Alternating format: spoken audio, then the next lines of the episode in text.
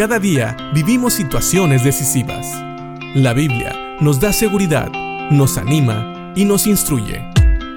Impacto Diario con el doctor Julio Varela. Un padre platicaba conmigo y me decía, cuando llegas a ser padre, todo cambia. Te preocupas por tus hijos cuando son chicos. Te preocupas por tus hijos cuando son grandes. No porque se casen te dejas de preocupar. Así es el corazón de un padre o de una madre. Sus hijos siempre son importantes y siempre son, aunque no lo quieran, una causa de preocupación en sus vidas, o por lo menos una causa de por qué estar al pendiente de ellos, y mucho más cuando vienen los nietos. Así es también, a veces, en la vida para algunos padres y madres espirituales. Ellos se preocupan por sus hijos espirituales. Y un ejemplo de esto lo vemos en Pablo. Pablo le escribe a los colosenses y curiosamente esta era una iglesia que él no había conocido nunca. Pero fíjate lo que él les dice en Colosenses capítulo 2, en el versículo 1.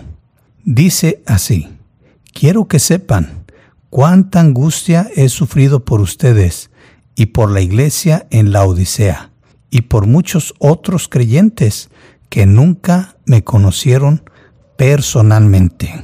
Sí, oíste bien. Pablo estaba preocupado por creyentes que nunca antes había conocido, que no le conocían a él. Sin embargo, ellos eran hijos espirituales de Pablo.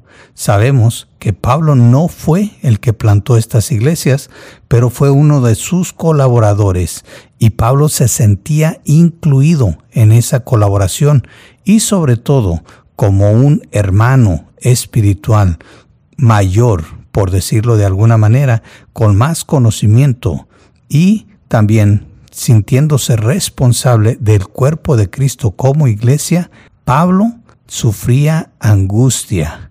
Él había sufrido una angustia por ellos, los colosenses, y también los de la iglesia en la Odisea. Y agrega muchos otros creyentes que nunca le conocieron personalmente. Qué increíble. ¿Te preocupas tú por personas que no conoces?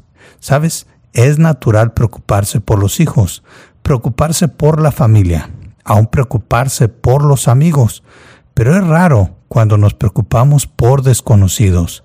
Es diferente en la familia de la fe y he visto que aún sin conocernos, a veces nos podemos preocupar por otros hermanos que están del otro lado del mundo. Bueno, si te ha pasado algo así, entonces debes de poder entender a Pablo.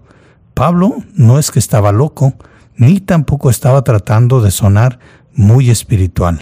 Él realmente sentía una angustia y una preocupación por estos hermanos, sobre todo porque estaban ocurriendo algunas desviaciones doctrinales y algunos se estaban olvidando de la supremacía de Cristo y estaban desviándose doctrinalmente y algunos piensan que inclusive empezaban a adorar a los ángeles, o por lo menos estas enseñanzas andaban rondando estas iglesias. Así que ese era el pesar de Pablo. Su pesar era que estos hermanos se desviaran de la fe. Por eso les ha advertido que ellos deben de mantenerse firmes en la palabra en el Evangelio y en la palabra del Señor. Piensa en esto. Nosotros también, como hijos de Dios, debemos de preocuparnos por nuestros hermanos y también debemos de estar alertas y ver que nuestros hermanos no se desvíen de la sana doctrina. La sana doctrina es necesaria, es esencial para vivir una vida que agrada a Dios, para vivir la vida cristiana en plenitud. Así que tal vez tú no conozcas a otros hermanos alrededor del mundo. Tal vez no conozcas a hermanos del otro lado del mundo. Pero si llegas a hacerlo y sabes que necesitan oración, puedes hacerlo. Preocupémonos los unos por los otros y oremos los unos por los otros para que todos nos mantengamos firmes en la fe. Piensa en esto y que Dios te bendiga.